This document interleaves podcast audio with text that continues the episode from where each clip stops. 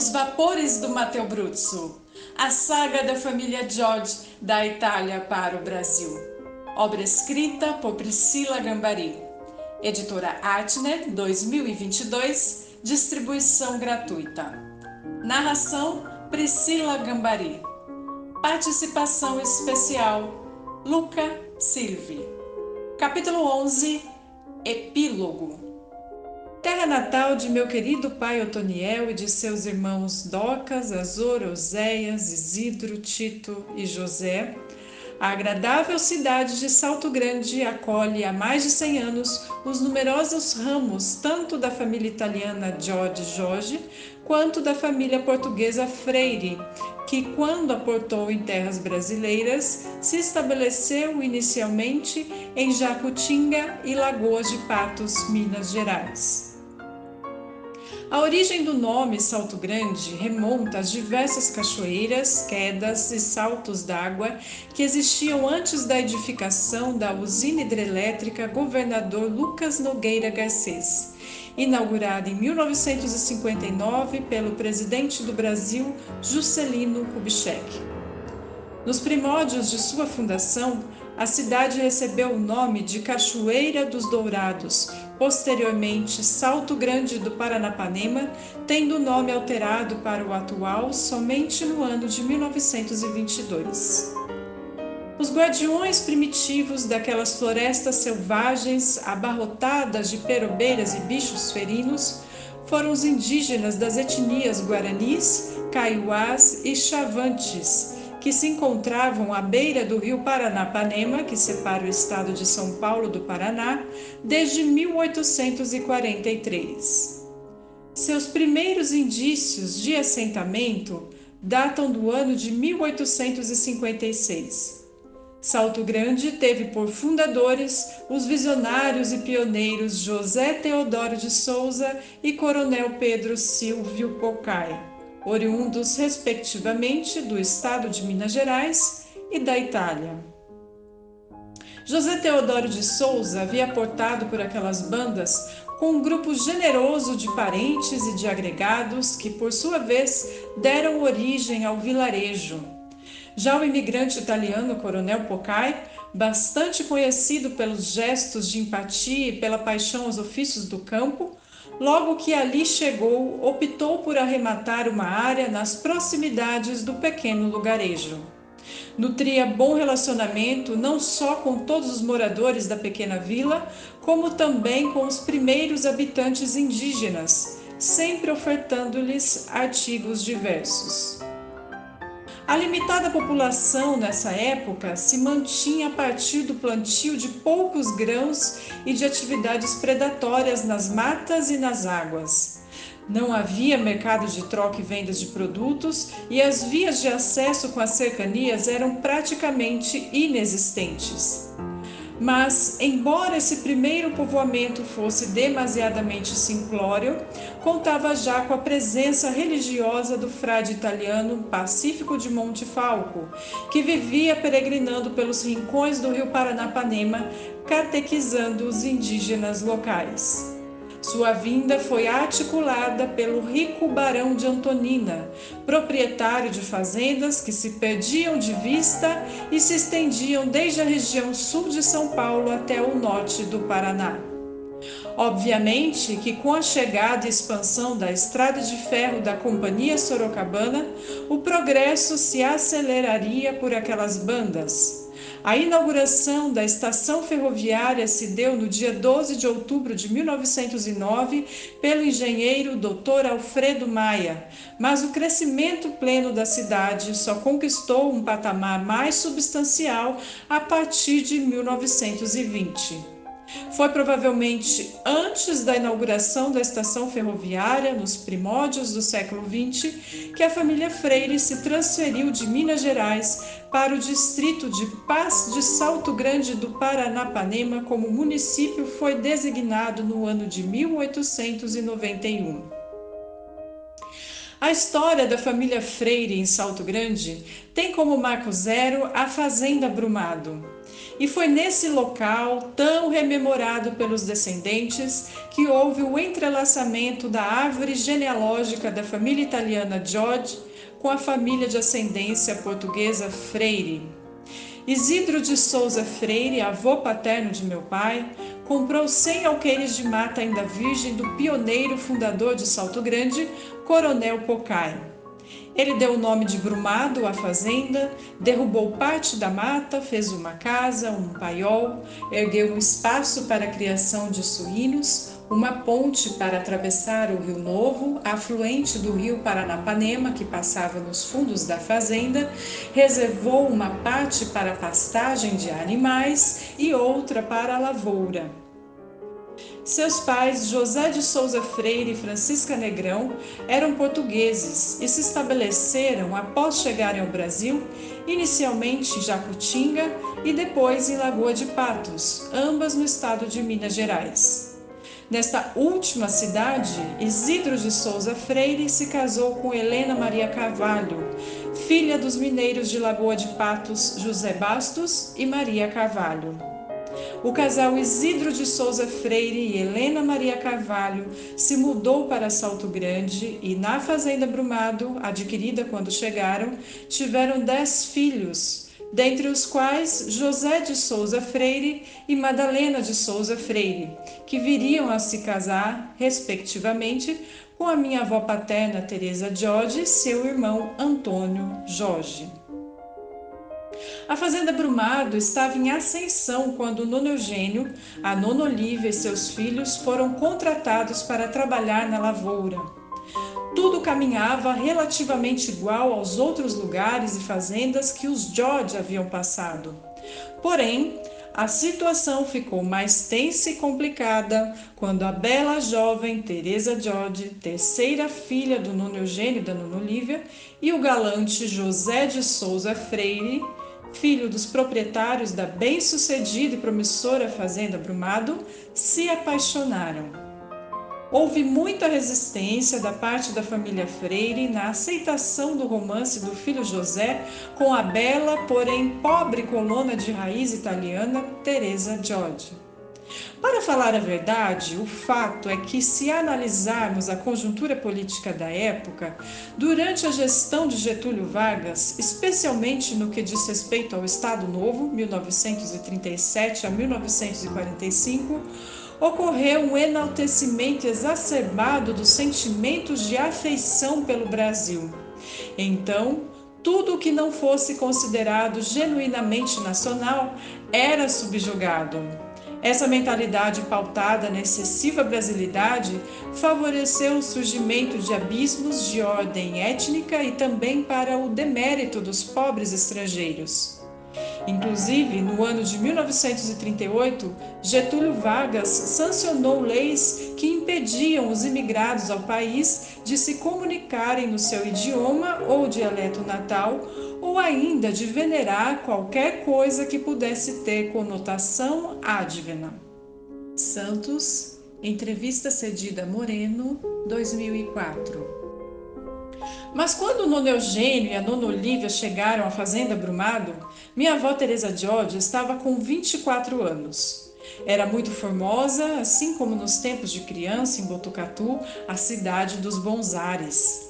De estatura média, tronco e braços alongados, cintura fina, pernas grossas, despertava admiração por onde passava.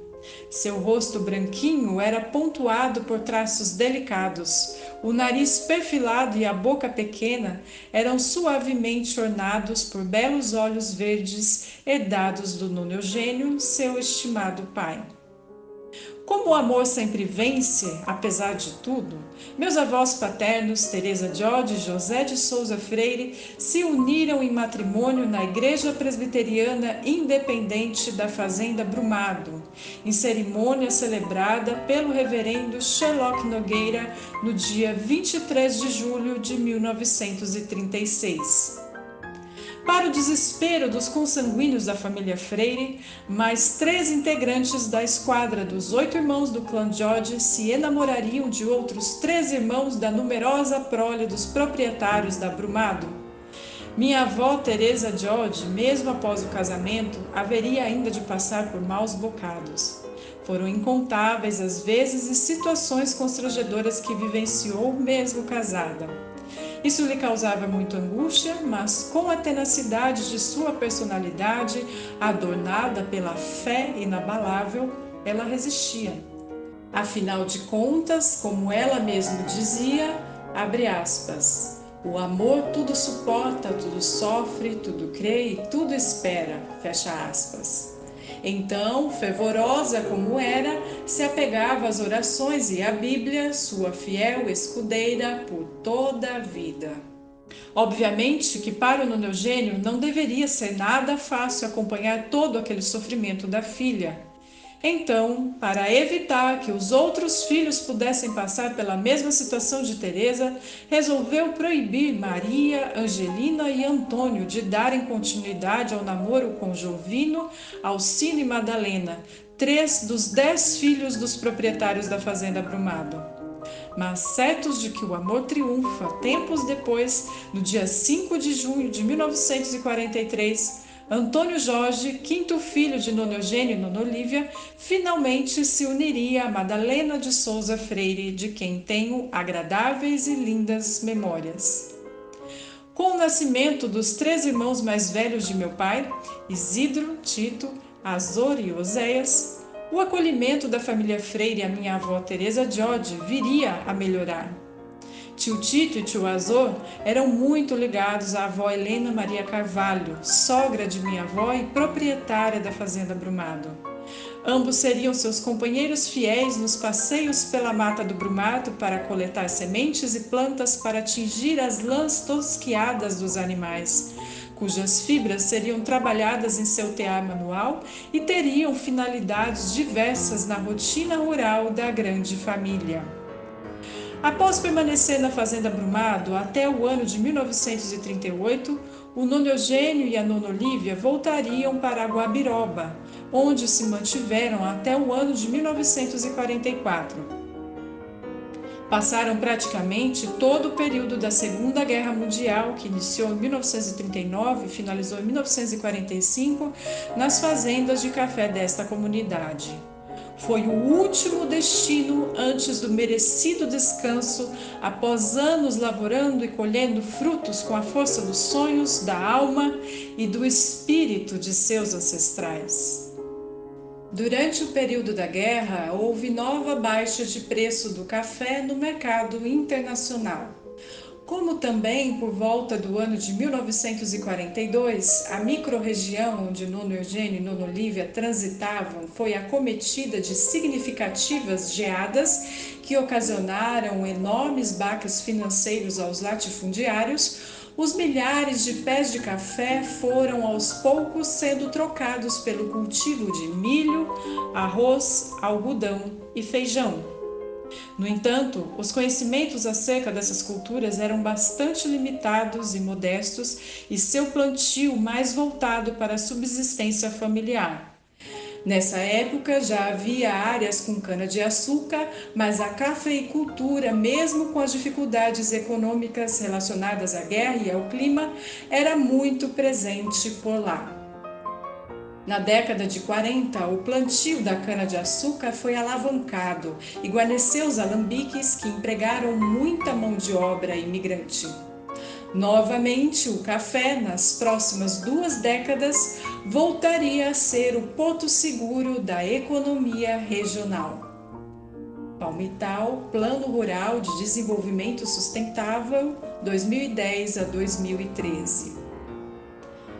Após o término da Segunda Guerra Mundial, o Nono Eugênio e a Nona Olívia voltariam a viver na Fazenda Brumado por um breve período. No ano de 1945, aproximadamente, por vultosas dívidas adquiridas pelos herdeiros do patriarca Isidro de Souza Freire, que a essa altura já havia falecido, e da matriarca Helena Maria Carvalho, a fazenda Brumado teve que ser vendida a contragosto. Atualmente, a Brumado é de propriedade da família Viganò, também descendente de imigrantes italianos. Ao longo dos anos, a fazenda acolheu, sob o comando do patriarca Antônio Viganò e de seus herdeiros, centenas de funcionários. Ela foi considerada uma das empresas agrícolas com maior geração de empregos no município de Salto Grande. Além da abundante produção leiteira, quase 800 litros diários, suas terras férteis fizeram germinar toneladas de sementes de milho. No início da década de 80, foi considerada uma das maiores produtoras deste grão a nível nacional. O cultivo da mandioca também a colocou em destaque, e a fábrica de beneficiamento desta raiz pertencente ao seu primeiro proprietário, Antônio Viganó, chegou a exportar para países europeus como Holanda e Alemanha. Mas com a venda da fazenda Brumado pela família Freire, a Igreja Presbiteriana Independente, que lá se expandia, foi então transferida para a casa dos meus avós paternos, Teresa Jorge e José de Souza Freire, na cidade de Salto Grande. O simples sobrado de madeira dos meus avós, que ficava na rua Antônio Prado, 1001, próximo à antiga estação ferroviária, também acolheu por mais de 10 anos os agora anciãos Nono Eugênio e Nono Lívia, que estavam com 66 e 59 anos, respectivamente, quando para lá mudaram. Foi nesta casa também que meu pai Otoniel e seus irmãos Docas e José nasceram. A rotina da família era bastante movimentada, com tantas crianças arteiras perambulando pelos corredores e o amplo pátio, que servia de refúgio para brincadeiras das mais diversas e igualmente de templo para a realização dos cultos da referida igreja que foi fundada no Brumado. Minha avó Teresa se desdobrava nos cuidados com a casa, com a igreja, montando belíssimos arranjos com flores que cultivava ou colhia nos campos vizinhos à sua casa, assim como com os filhos, com os pais Eugênio e Olívia e o esposo José, mestre de obras da Companhia Energética de São Paulo, CESP, da qual meu pai e seus irmãos Tito, Azor e Oséias também viriam futuramente a fazer parte. O nono Eugênio e a nona Olívia não ficavam ociosos nessa nova vida. Afinal, foram tantos os anos com o rigor de acordar antes do sol nascer que, logo que o dia amanhecia, lá estavam eles, sempre juntos, cuidando da bela horta que cultivavam das mais variadas e suculentas espécies de verduras e legumes que abasteciam a mesa diária da numerosa família George Freire que vivia no sobrado. Enquanto ela se ocupava dos vasos de flores, que amava, especialmente da espécie das plantas pendentes e também com os trabalhos manuais, ele gostava de contemplar a vida em silêncio, sentado numa velha cadeira que acomodava religiosamente todos os dias na frente do sobrado. Esse ritual era sagrado no seu dia a dia e tão vital quanto o consumo da bendita polenta, que estava sempre presente no cardápio da família, assim como os pratos à base de peixes, de frango, acompanhados de macarronada. A Nona Olívia era mais reservada quanto às experiências passadas e da vida de seus familiares na Itália. Mas o nono Eugênio, que gostava de falar e vez ou outra compartilhava com os filhos e com os netos as peripécias dos tempos difíceis nos campos de Recanati, assim como a travessia pelo Atlântico e o sofrimento de ter perdido toda a família para a febre amarela na grande epidemia de 1895 que assolou as colônias do Rio Doce, sobretudo o núcleo colonial Moniz Freire no Espírito Santo.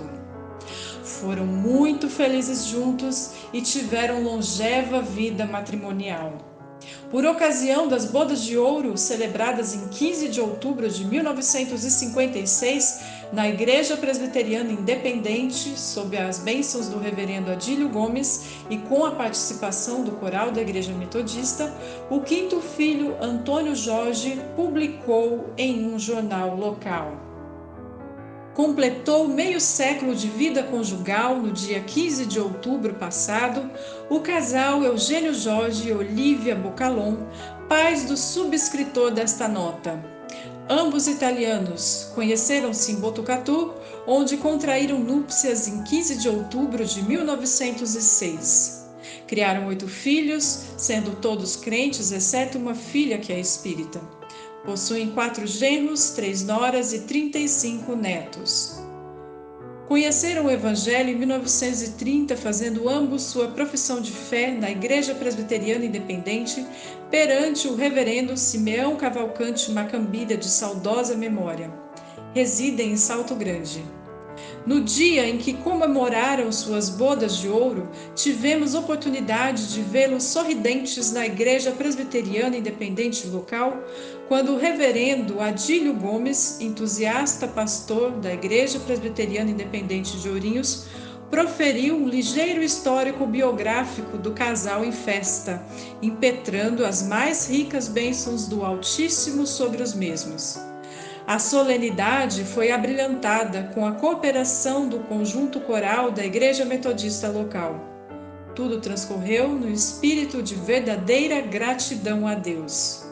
O nosso desejo é que Deus lhes conceda uma longevidade feliz, a fim de que possam comemorar suas bodas de esmeralda e diamante, firmes na fé e inabaláveis na esperança de vencida a jornada nesta vida terreal, juntos irão viver nas celestes mansões do Senhor. Antônio Jorge. Essa história de amor e de superação foi muito respeitada e honrada pelos seus filhos e netos que seguiram seus caminhos com companheiros igualmente abnegados. Através de seus descendentes, os vários ramos da árvore genealógica dos George continuam a frutificar e certamente ainda escreverão lindas memórias de norte a sul do Brasil e por todos os países onde suas raízes têm se firmado. Mas depois das bodas de ouro, Nona Eugênia e Nona ainda viveram por mais seis anos. Por volta de 1962, ela já doente e por recomendação de seu médico, que morava na cidade vizinha de Chavantes, foi passar, juntamente com Nono Eugênio, uma temporada na pacata cidade para renovar os ares. Uma medicina da época prescrevia para muitos pacientes adoentados.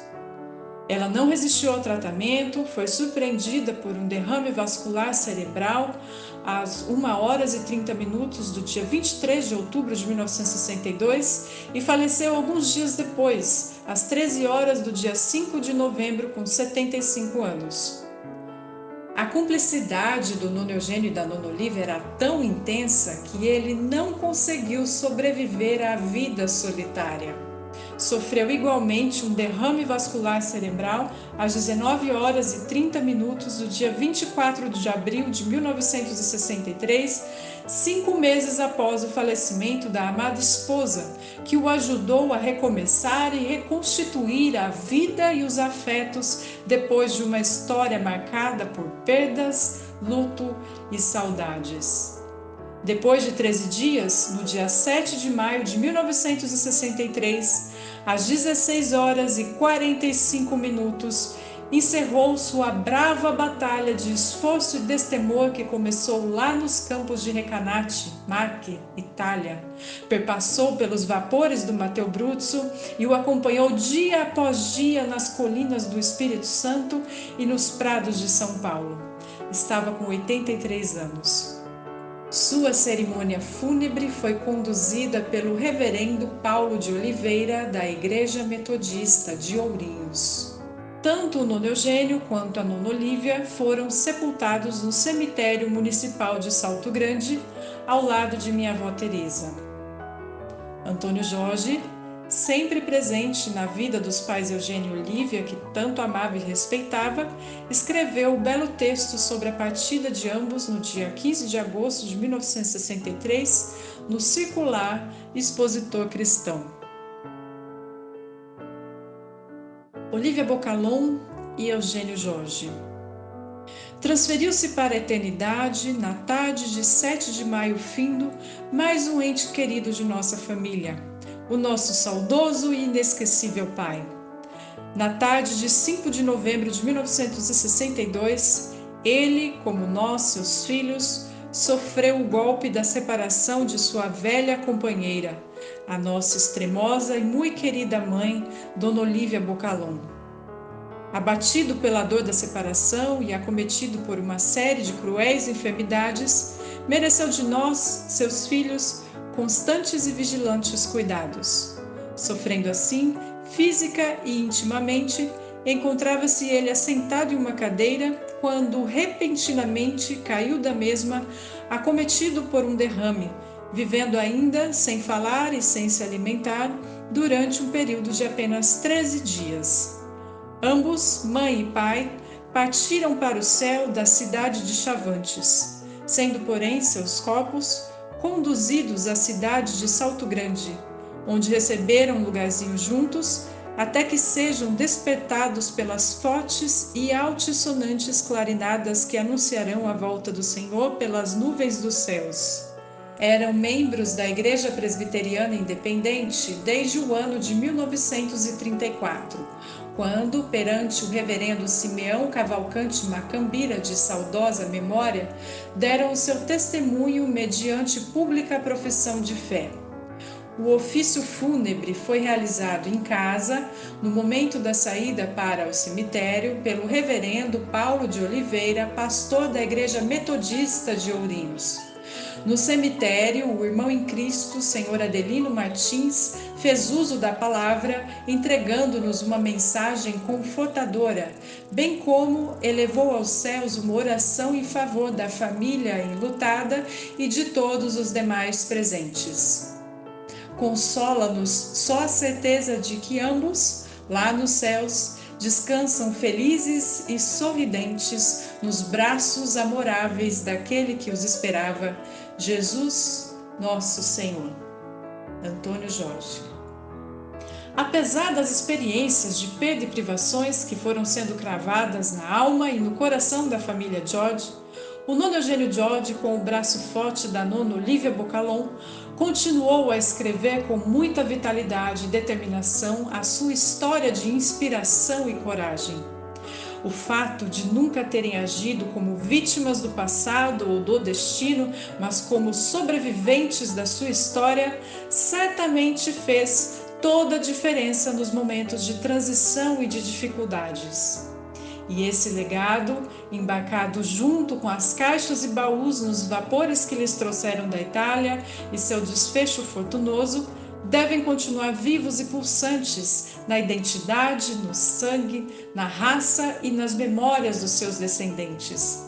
É acolhendo este passado e rememorando as vivências de nossas raízes e ancestralidades que a gente pode contemplar o presente e descortinar o futuro com a confiança e com a fé sempre renovadas. Como se diz por aí, quem não sabe de onde veio, não sabe para onde vai. Eu, como bisneta do nono Eugênio George e da nona Olivia Bocalon, me sinto muito honrada e grata por ter tido a oportunidade de refazer parte de seus passos, de me entregar às suas dores e aos seus lamentos que tanto lhes carcomeram o espírito, de revisitar suas emoções e afetos e assim recuperar e resgatar uma boa parte das plataformas desta magnífica estação chamada vida. Sou absolutamente privilegiada por pertencer a um pequeno ramo desta sagrada árvore genealógica e por poder expressar em palavras essa saga de superação, de dor, perdas, saudades, lutas, regadas generosas e oníricas doses de resiliência, complacência e muita virtude e dignidade que começou há mais de um século atrás na linda Itália. Como bem relatou Johann Wolfgang von Goethe, abre aspas, é feliz quem gosta de se lembrar de seus ancestrais, que fala com alegria de seus feitos e de sua grandeza, e quem, no final da bonita fila, vê colocado silenciosamente o seu próprio nome. Fecha aspas que a tenacidade que Nono Eugênio Giorgi, Nono Olivia Bocalon e os seus milhares de compatriotas depositaram e semearam na rotina campesina dos campos italianos e brasileiros nos ajude a enfrentar os desafios e percalços da nossa vida com expectativa e otimismo, assumindo a função de protagonistas do nosso porvir e da nossa história, como eles escolheram fazer pouco a pouco, a cada dia, sem deixar de lado a coragem e a capacidade de ressignificar os momentos difíceis que fazem parte da vida, suas dores e dificuldades. Ao meu nobre trisavô, Giuseppe Giorgi, que tomou a mais corajosa das decisões: partir e recomeçar. E a todos os imigrantes italianos que, juntamente com outros povos, foram tão importantes e vitais para o desenvolvimento cultural e para o progresso do Brasil, minha reverência e homenagem. Sou eternamente grata por ser semente dos seus bravos sonhos e aspirações que estão vivos em mim e estarão para sempre no coração de todos os que se orgulham em ser seus descendentes.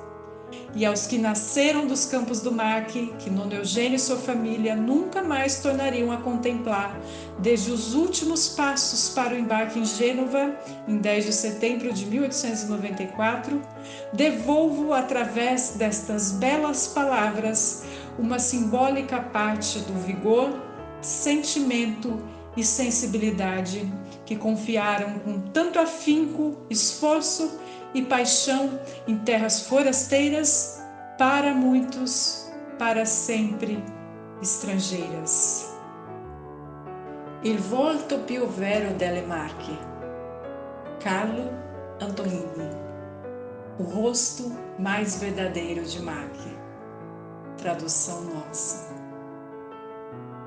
O rosto mais verdadeiro de Mark, mesmo que o menos marcante, é o de uma região de solidão laboriosa e viril, habitada por pessoas acostumadas a se tratar, não admitindo nada de grande, nada de extraordinário em qualquer fato e em ninguém.